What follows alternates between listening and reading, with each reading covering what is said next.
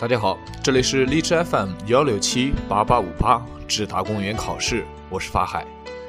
接下来我们探讨的是新华网评：心中默起肥秋念，清秋方是好时节。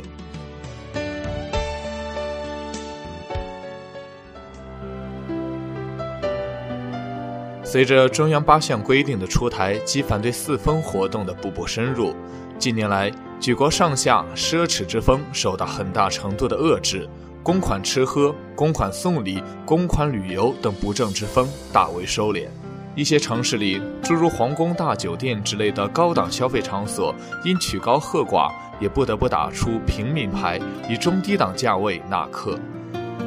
其中还有一个明显的变化。就是在春节、中秋等这些传统节日期间，商场里以往久受诟病的天价月饼、豪华礼盒等奢华礼品，也随之慢慢失去市场，而逐渐被更为亲民、大众化的节日礼品所取代。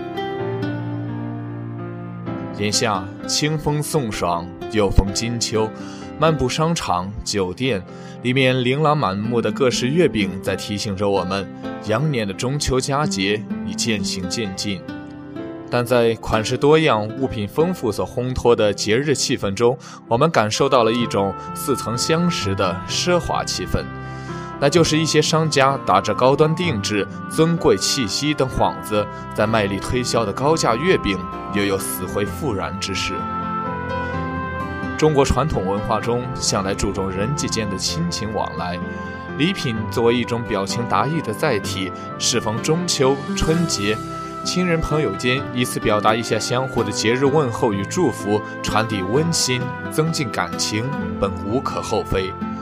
但感情再深厚，祝福再真挚，却不是以礼品的价格、包装的档次来恒定的。比如这中秋节馈赠的月饼。动不动就是鲍鱼燕窝搭配的极品，要不就是镶金嵌玉的豪华包装，真不知这些送礼之人送的到底是一份真挚的心意，还是一份攀比炫耀的虚荣心，或是感情投资另有他图的功利心。高价月饼与世风之影响是让人际关系庸俗化，助长攀比浪费之风；与党风政风之影响，则是逆中央八项规定而行。让挥霍公堂、借节敛财等奢靡之风、腐败之风又乘风而兴，沉渣泛起。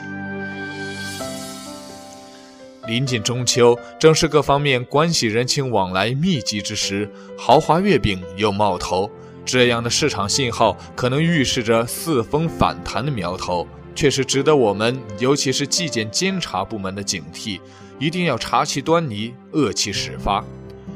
一是密切关注市场供需情况，要看这些归去来兮的豪华月饼是基于实在的需求而生，还是仅仅是商家节日营销的噱头，属于有价无市。二是密切关注市场营销情况，看看这些豪华月饼到底哪些人在购买，哪些人在消费，买送月饼的钱又从哪里来？按以往的规律及人们的正常消费心理。高价月饼往往是买的不吃，吃的不买。那么，在其消费情况的信息中，应该就暗伏着一些公款消费、行贿受贿等四风及腐败问题的草蛇灰线。一些公务人员手中因掌握着或大或小的资源配置、审批监管、人事升降的权利。每逢各类节日，就会获得某些人的投桃送礼，以期获得特殊关照；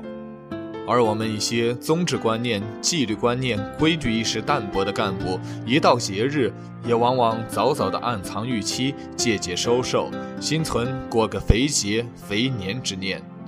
需要提醒这些私心太重的官员，在中央高压反腐态势不减、全面从严治党已成为党的建设长期部署形势下。还是应该诚心正念，遵守八项规定，不动歪心思，不搞小动作，不耍小聪明，正其内存，清廉过节。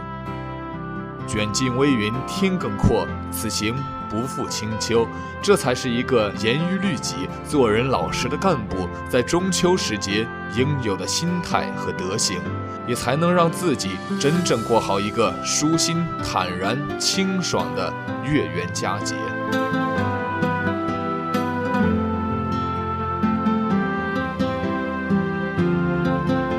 这里是荔枝 FM 幺六七八八五八，直达公务员考试，我是法海，我们下期再见。